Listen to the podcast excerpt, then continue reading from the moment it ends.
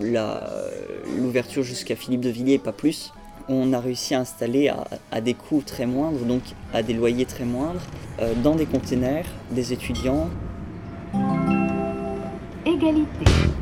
Terminus. Jamais.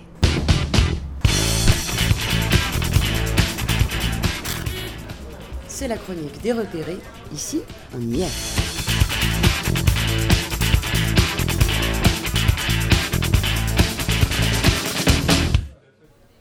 des repères de l'année, interroger la jeunesse en lutte, et fatalement celle de gauche. Mais comme on n'est pas hémiplégique, on est allé fouiller à droite. On est parti interroger l'UNI, Union nationale interuniversitaire, mouvement emblématique d'une université très à droite, qui a fêté l'an dernier ses 40 ans. Alors, qu'est-ce qu'elle nous dit, la jeunesse de droite? Par la douce voix de Jean-Baptiste Gévard, responsable de l'Uni Nantes, elle nous dit qu'elle aussi est en lutte, antisyndicale, anticommuniste, anticommunautaire, mais pour la nation, pour la France et le bonheur de nos actionnaires. Des jeunes de droite qui cherchent des icônes et rafraîchissent leurs valeurs.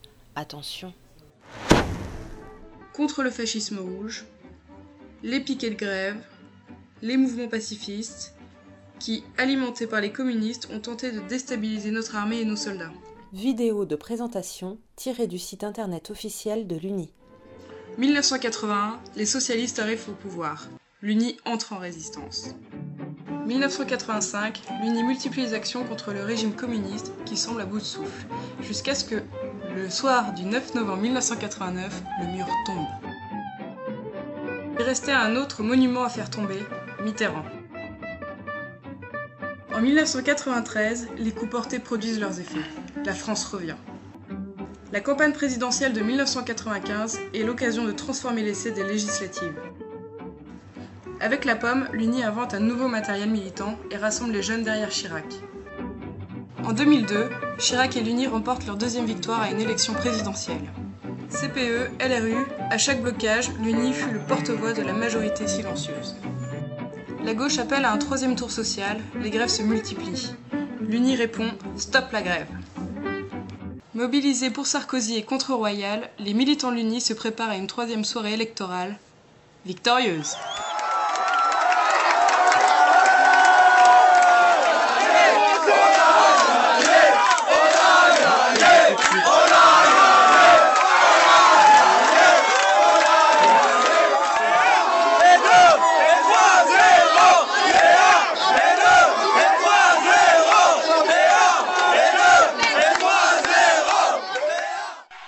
Chers amis, ce soir, c'est la victoire de la France.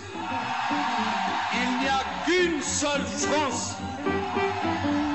Et depuis 40 ans, l'Uni est au service de la France. Cette belle aventure est loin d'être terminée.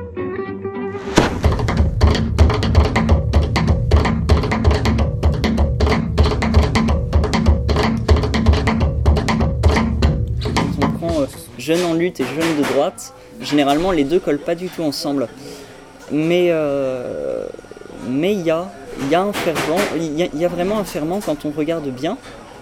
Il y a des gens qui, si on leur donne l'opportunité de l'exprimer, euh, peuvent se dire euh, très clairement patriotes à la convergence. Il y, a des gens qui m'ont étonné, qui m'ont dit, bah voilà, moi si, si je suis à l'Uni, si je suis à l'université, c'est pour faire avancer la France. Alors moi j'y étais pas pour ça, J'aurais jamais pensé à ça. Mais, euh, mais j'ai trouvé ça très intéressant parce que du coup, c'est un engagement euh, bah, qui me semblait un peu, un peu disparu, mais, mais vrai. Euh, mais donc, bon, il y, a les jeunes populaires. je sais que j'avais des contacts avec des gens qui étaient des, des, jeunes pour la France, donc le mouvement du MPF. Il y en a beaucoup. Il y en a vraiment qui, bah, effectivement, qu'on ne peut pas voir parce qu'ils ne participent pas au mouvement classique de manifestation, de collage, de tractage, parce que c'est pas leur culture non plus parce que c'est pas leur culture, parce qu'ils n'ont pas cette capacité à se, à se mobiliser dans des, moments, dans des moments très forts. Il y a aussi un côté euh, militant, puisque nous on a des idées, puisque on, est engagé dans des partis, on peut aussi euh, se battre pour nos facs, puisque bah, euh, enfin comment dire, comme l'engagement local en politique, cet engagement-là, c'est un engagement qui nous concerne directement, parce que ça va avoir une influence très concrète, très concrète sur nos vies universitaires. Mais non.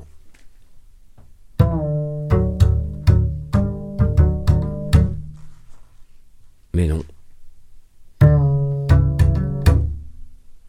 Mais non.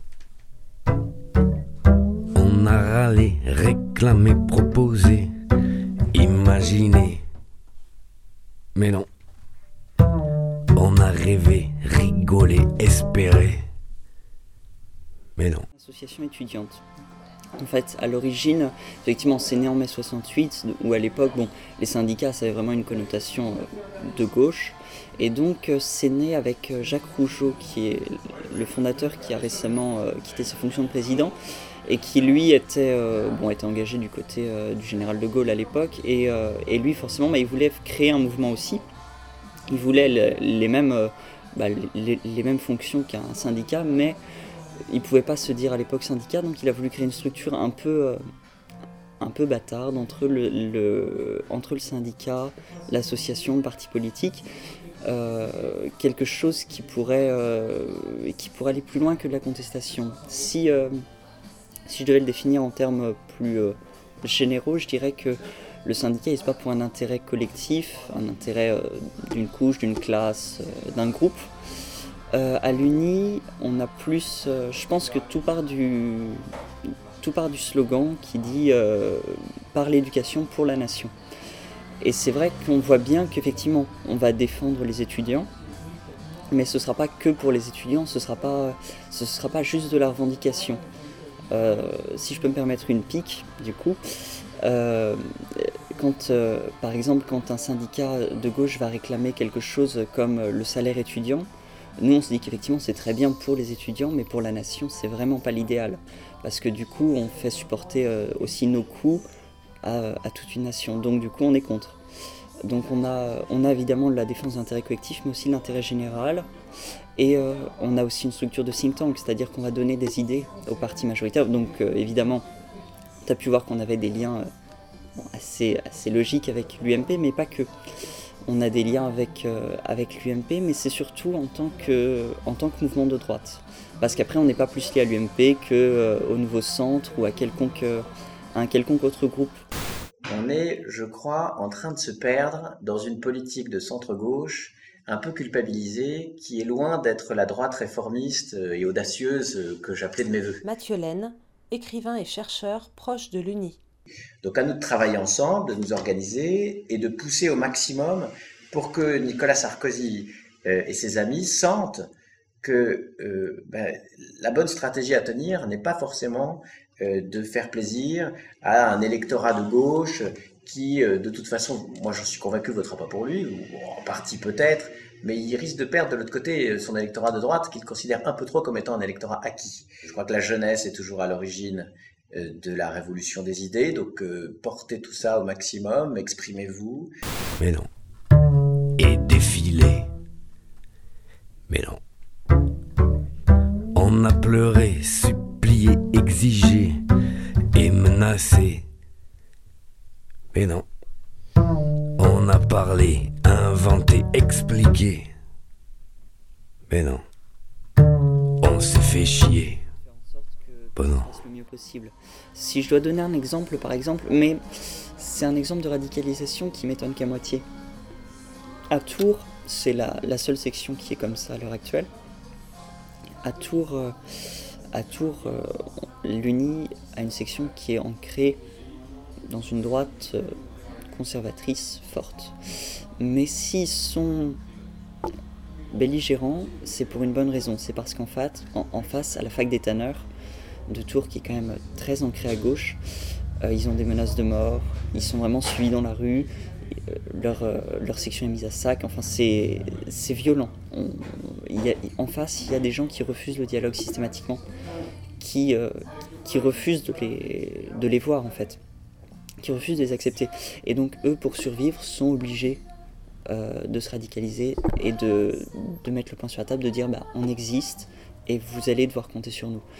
Mais c'est un. Je dois avouer que si c'est quelque chose que je souhaite pas à Nantes, c'est aussi quelque chose que je respecte parce que euh, ils auraient pu jeter l'éponge. Ils auraient pu dire c'est pas pour nous, c'est pas un combat. On refuse ça. On refuse d'avoir peur et, on s'en va. Et au contraire, ils ont accepté, ils ont accepté de, de se battre, d'aller un peu plus loin, euh, de changer d'idée, mais tant que c'est républicain, ça se respecte. Évidemment, euh, les dérives qu'il y a pu avoir par le passé, alors je voudrais reprendre, c'est, comment dire, il y a pu avoir des dérives, mais ça n'a jamais été majoritaire, euh, en tout cas du point de vue du siège. On a toujours eu un siège qui, quand on le regarde, était euh, plutôt orienté vers l'ancien RPR, plutôt vers la défense à l'époque de la République contre les menaces qui venaient de Cuba, de la Chine, de l'URSS. Donc c'était pas du tout c'était pas, euh, ça n'a jamais été extrémiste pour le fond. Le fond était, euh, le fond était républicain, il était national parce qu'à l'époque, euh, à l'époque, c'est ce qu'il fallait. Mais il n'a jamais été, il a jamais été raciste, il n'a jamais été xénophobe, alors qu'on a pu l'accuser de l'être. Je pense qu'il y, a dû avoir des débordements, mais il y a aussi des moments de gloire que, que je veux assumer. J'aimerais rappeler, en fait, le, je pense qu'on a un mythe fondateur enfin du moins pas fondateur, mais on a un mythe. Donc euh, évidemment à gauche il y a mai 68 qui est quand même le grand mouvement étudiant. Et nous on a euh, la manifestation contre la loi Savary en 1984, quand euh, le gouvernement avait décidé d'attaquer l'enseignement libre. Et là on a vu la droite s'unir pour la première fois en France, enfin pour la première fois de manière visible, avec 2 millions de manifestants à Paris.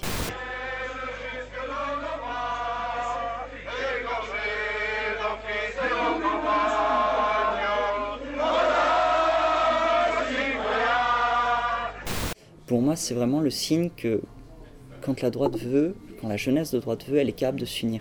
Trop souvent, elle est molle, elle est divisée, elle n'est pas capable de, s'activer. Mais sur des vrais enjeux de société, quand vraiment elle a, besoin de bouger, elle peut le faire. Et ça, euh, bah je trouve ça beau. Euh, c'est quelque chose qui est très clair quand on est euh, à la fac. C'est qu'on est isolé. On est quand même dans un environnement qui est plutôt ancré à gauche, avec des syndicats qui sont plutôt ancrés à gauche. Et lorsqu'il n'y a pas de syndicat de droite qui s'affiche, lorsqu'il n'y a pas de mouvement étudiant en particulier, euh, avec des propositions alternatives, les, jeunes de droite se sentent tout seuls, se sentent perdus et se radicalisent. Ils peuvent le faire. Quand ils ne sont pas assez nombreux, ils ont peur. Et, j'aimerais vraiment lutter contre ça.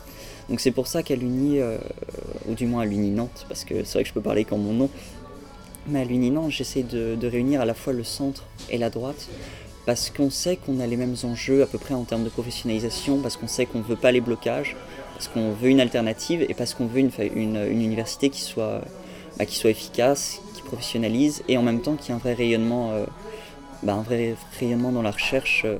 Non. On nous a fermés, bâillonnés, humiliés, mais non. Éparpillés. Mais non. Y aurait-il des militants FN à l'Uni? Il y en a. En plus, c'est des gens militants, parce que les gens d'extrême droite sont généralement, euh, généralement se sentent très isolés, parce qu'ils sont, euh, politiquement, ils sont déjà plutôt isolés. Même la droite ne veut pas discuter avec eux. On l'a vu récemment, euh, l'ouverture jusqu'à Philippe de Villiers, pas plus. Nous sommes fiers d'être français, des valeurs qui font la France d'appartenir à une civilisation européenne. Clip de campagne de Philippe de Villiers. un discours de vérité pour l'exigence morale pour faire respecter la vie humaine. Nous revendiquons une pensée indépendante, un capitalisme enraciné, l'identité de notre pays qui permet la liberté. Il euh, n'y a jamais eu d'alliance avec eux, ils se, ils se sentent isolés, donc ils sont militants pour survivre. Et donc, ils entrent dans nos structures, ça c'est évident. Mais maintenant, maintenant, nous dans nos structures, notre rôle c'est aussi leur donner des limites. Quand j'ai discuté avec Anne-Laure euh, Blin, donc la déléguée nationale euh, qui est en charge, euh, en charge bah, de, ma région, justement, je lui ai posé cette question parce que, parce qu'à Nantes, il y a un socle aussi d'extrême droite. Et je lui disais comment est-ce que je dois réagir? Est-ce que, que je peux laisser entrer quelqu'un se dire de l'Uni et foncer avec une batte de baseball ou je veux dire, c'est vraiment des choses très concrètes, mais ça arrive. L'année dernière, il y a quelqu'un qui a lancé une grenade à plâtre euh, en plein AG.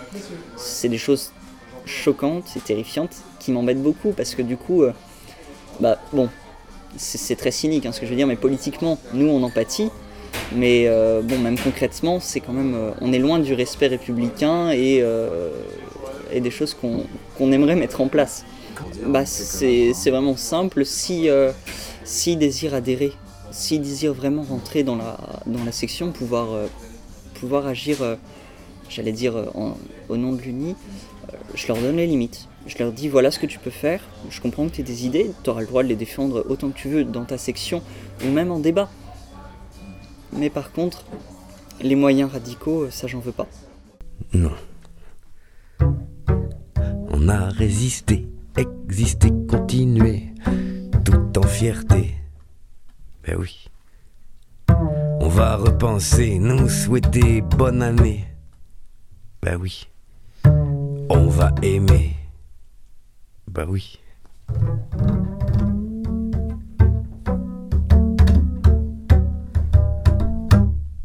Oui.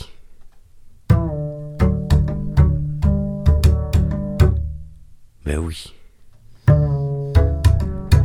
Bah oui.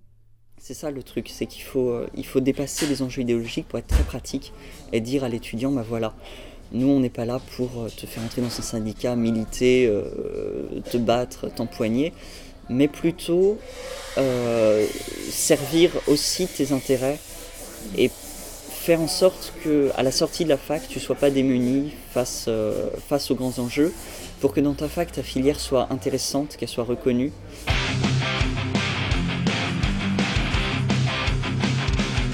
Dès qu'il y a un spot à la télé qui me parle d'un canard, j'y vais, j'y vais. Dès qu'il y a un spot à la télé qui me parle d'un canard, j'y vais, j'y vais. Je collectionne des canards,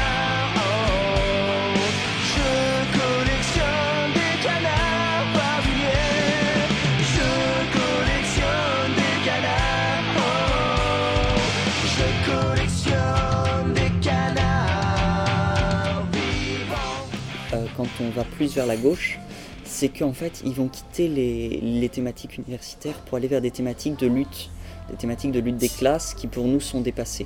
Pour nous, euh, nous c'est vrai que bon, l'université, ça a été le siège de mai 68, donc c'est vrai que euh, c'est euh, c'est un endroit pour la lutte des classes qui est probablement favorable.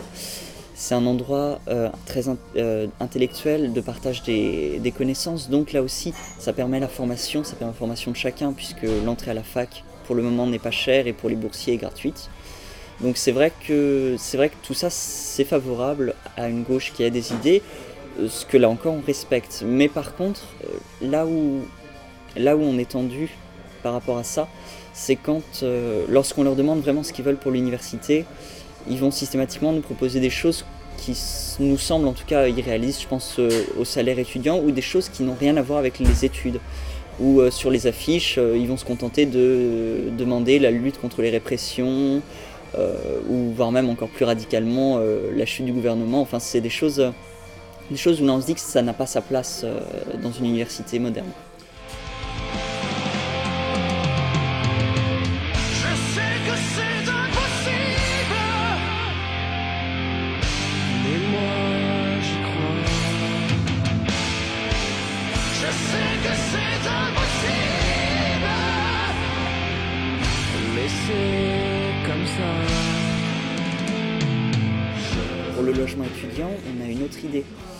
Se dit que les CTU vieillissent, que les CTU on n'en construit pas beaucoup, que généralement elles sont pas terribles. Les normes sont quand même euh, plutôt anciennes, donc il y a quand même euh, des choses assez catastrophiques. On a vu la, la CTU d'Antony avec de l'amiante, c'est, assez terrible. Ce qu'on voudrait, ce serait privilégier aussi les, le logement étudiant dans le privé, chez l'habitant, dans des chambres, ou même le logement modulaire, euh, comme on a vu dans d'autres villes on a réussi à installer à, des coûts très moindres, donc à des loyers très moindres, euh, dans des containers, des étudiants qui étaient euh, bien logés, avec euh, des conditions de vie qui étaient quand même plus sympas qu'en CTU. Donc ça va être des combats très sociaux qu'on mène par exemple au niveau politique, et ensuite du point de vue de la, vraie, de la lutte au sens plus physique, et ben comme tous les ans, on sait qu'il va y avoir des tentatives de blocage, qu'il va y avoir des manifs, des choses dans lesquelles euh, il y aura une opposition euh, à la politique du gouvernement. Euh, donc donc c'est vrai que bah, tous les ans il faut revenir à l'ouvrage et dire pourquoi est-ce que nous on est pour la LRU, pourquoi est-ce que bloquer ça fait perdre la notoriété de l'université, ça fa- favorise le privé. Bon, dans l'absolu, moi je suis contre parce que c'est vrai que je trouve ça débile de, de, de favoriser le privé quand on est à la fac. Pourquoi est-ce qu'on perd toute crédibilité? Pourquoi est-ce qu'on sera plus embauché à chaque fois qu'on va avoir cette réputation d'étudiant bloqueur cette réputation d'étudiant bloqué dans le passé et pas capable en fait d'aller euh, bah, vers l'entreprise puisque je pense que le, vrai rôle des facs bah, c'est aussi ça, c'est former un travail.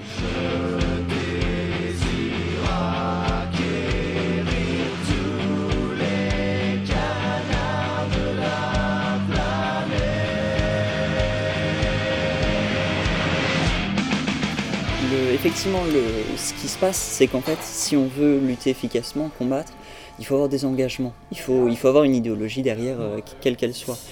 Euh, c'est vrai que à l'Uni, on va avoir des engagements qui sont plus, enfin, des grandes valeurs qui sont celles du mérite, de la liberté, de l'égalité des chances. Des valeurs comme ça, euh, des valeurs qui nous permettent d'aller au combat sans se dire bon, c'est juste factuel, ce sera pour telle réforme et la prochaine, on ne sait pas. Euh, sur l'identité nationale. Donc c'est vrai qu'on revient au thème de la nation. La nation qui était très défendue par notre fondateur historique, donc toujours Jacques Rougeau.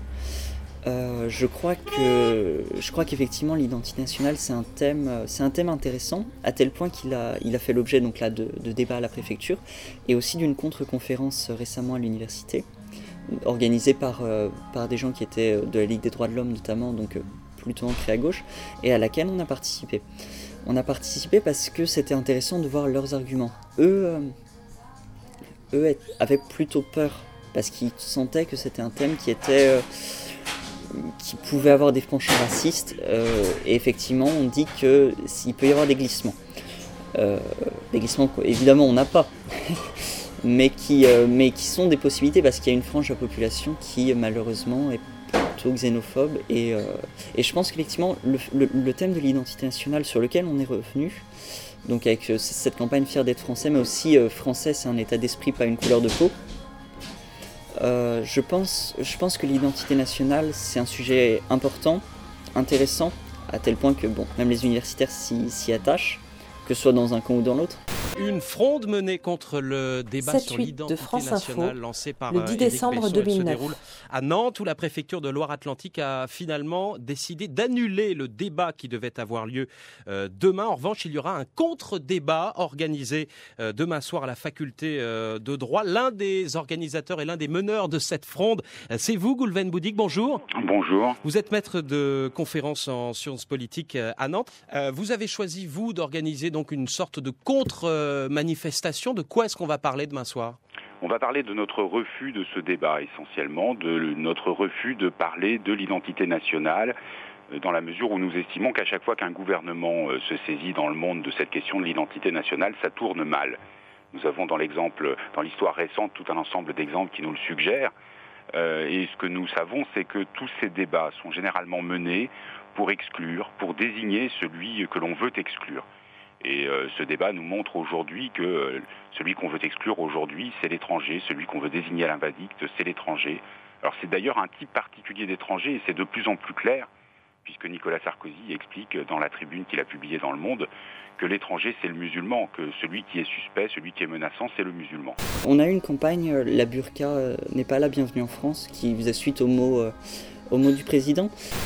Le problème de la burqa, Nicolas Sarkozy, le 22 juin 2009. C'est un problème de liberté, c'est un problème de dignité de la femme.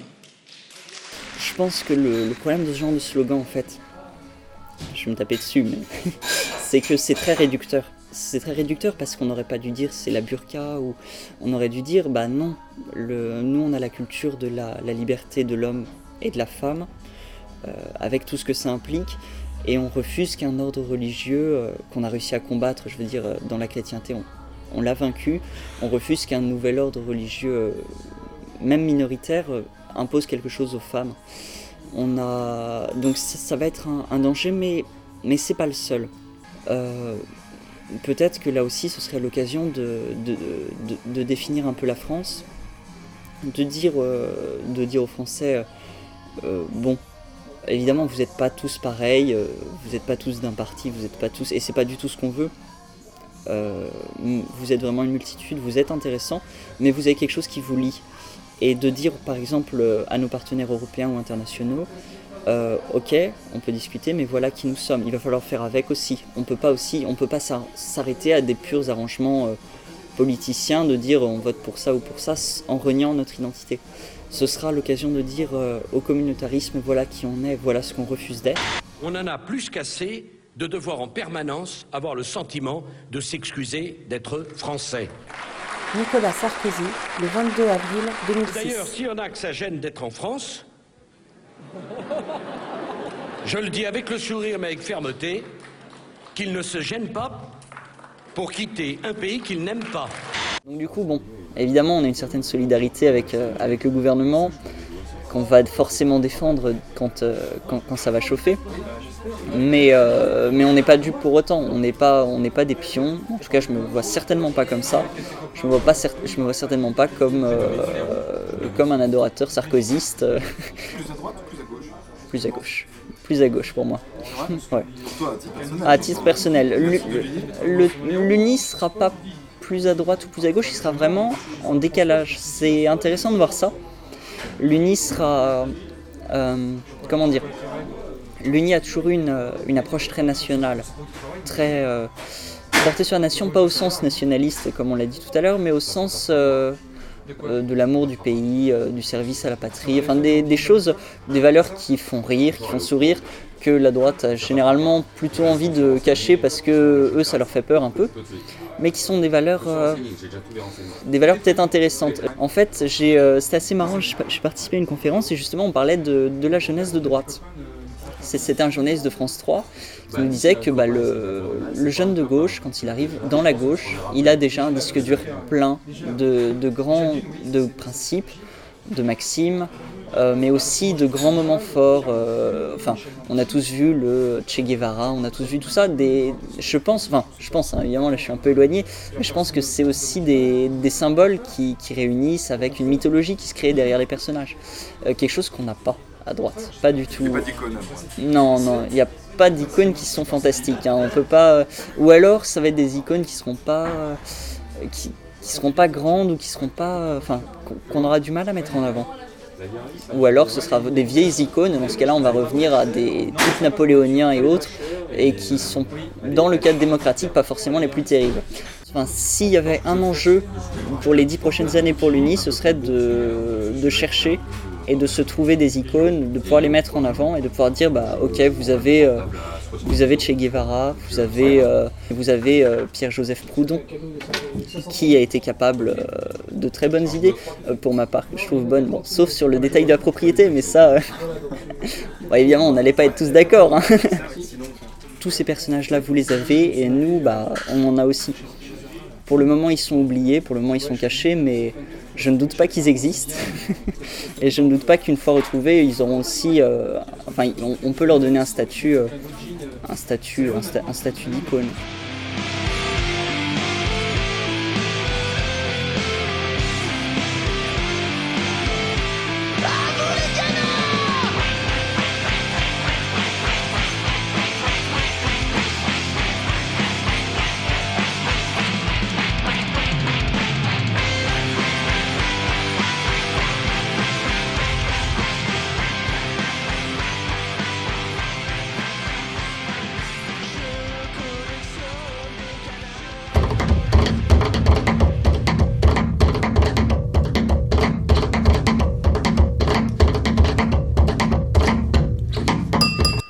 Décembre, le repère a fait champ libre.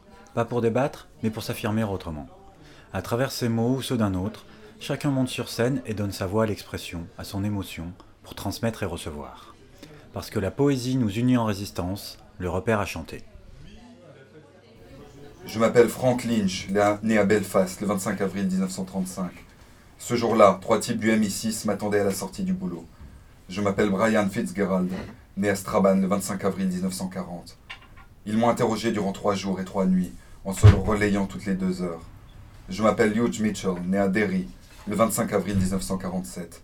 Ils posaient leurs questions et je répondais à l'insablement.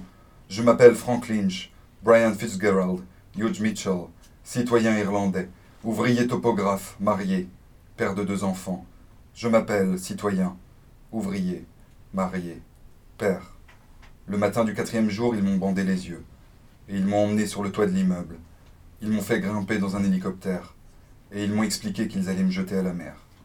Je m'appelle Patrick Lynch. né à Lurgan, le 25 avril 1951. L'engin a décollé. Nous avons volé une dizaine de minutes. Je m'appelle Dan O'Neill, né à Middletown le 25 avril 1954. Je ne voyais toujours rien. Le pilote énumérait les noms des bourgs qui longent le Belfast Lough. On survole Green Island, Carrick Fergus, Whitehead. Puis il dit Voilà Island Maggie, on va piquer au large. Et pour finir, c'est bon. Aucun bateau en vue. Alors ils ont ouvert la porte de l'appareil et ils m'ont assis au bord du vide. Je m'appelle Thomas Foyle, né à Ballycastle le 25 avril 1949. Il a encore temps de sauver ta peau, imbécile, a crié le type qui me tenait par les épaules. Je n'ai rien dit. Il m'a poussé. J'ai hurlé. Une demi-seconde plus tard, je percutais le toit de l'immeuble. L'appareil avait fait du surplace. Je sanglotais. Le vacarme des pales a peu à peu cédé la place au silence des villes, peuplé de bruits lointains de circulation, de klaxons et d'avions dans le ciel. Un des types m'a retiré le bandeau. Il a regardé ses mains et il a dit On dirait que tu te déplumes, Frank, Brian, Hugh, que tu te déplumes, Patrick, Dan, tu te déplumes, Thomas. J'ai passé une main sur ma tête et tous mes cheveux sont tombés devant moi. Je l'ai regardé sans comprendre. Les types ont éclaté de rire et je me suis évanoui. Quand je me suis réveillé en cellule, je n'étais plus le même homme. Ce n'était plus moi, c'était un autre, qui je, ne sais pas. Je m'appelle Mikhail Sorkov, né à Vladimir le 25 avril 60. Je n'ai qu'une chose à dire. Mon père pensait que la liberté n'a pas de prix. Je m'appelle Louis Longue-Côte, né à Pointe-à-Pitre, le 25 avril 1973. Il se trompait. Je m'appelle Ibrahim Bensoussa, né à Clermont, le 25 avril 71.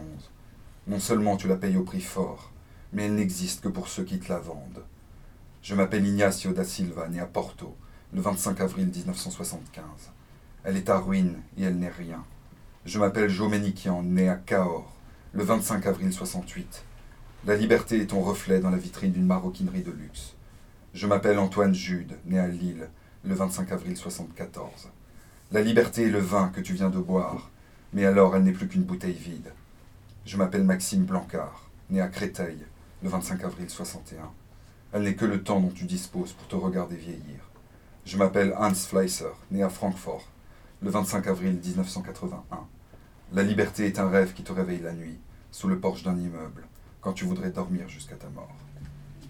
Elle fréquentait la rue Pigalle, elle sentait le vice à bon marché, elle était toute noire de péché, avec un pauvre visage tout pâle. Pourtant il y avait dans le fond de ses yeux comme quelque chose de miraculeux qui semblait mettre un peu de ciel bleu dans celui tout sale de Pigalle. Il lui avait dit vous êtes belle, mais d'habitude dans ce quartier-là, on dit jamais des choses comme ça aux filles qui font le même métier qu'elle. Mais comme elle voulait se confesser, il la couvrait toute de baisers en lui disant laisse ton passer. Moi je vois qu'une chose c'est que tu es belle. Y a des images qui vous tracassent et quand elle sortait avec lui, depuis Barbès jusqu'à Clichy, son passé lui faisait la grimace. Mais sur les trottoirs pleins de souvenirs, elle voyait son amour se flétrir, alors elle lui demanda de partir, et il l'emmena vers Montparnasse.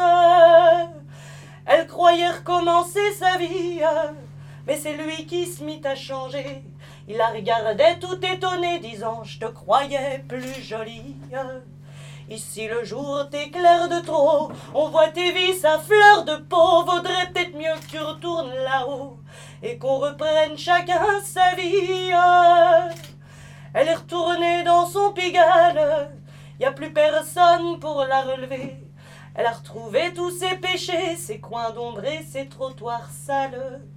Mais quand elle voit des amoureux qui remontent la rue d'un air joyeux, y a des larmes dans ses grands yeux bleus qui coulent le long de ses joues toutes pâles.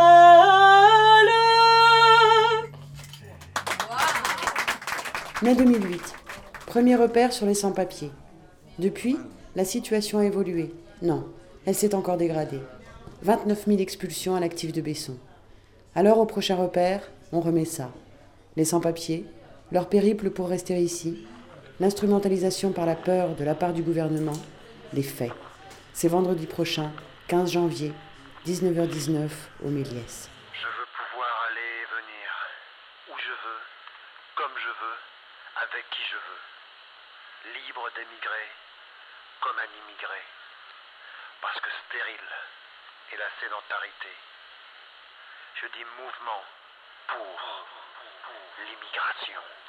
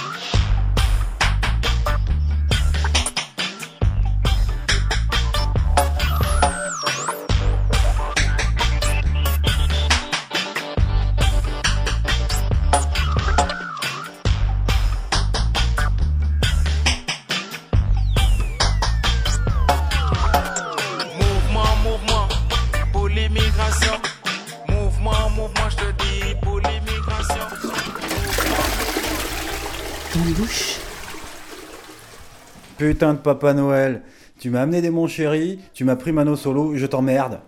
Oh, moi, je pense à toi. Hey, et je me souviens de tout, de rien. Je me souviens surtout, surtout de toi. Ça fait chalalala,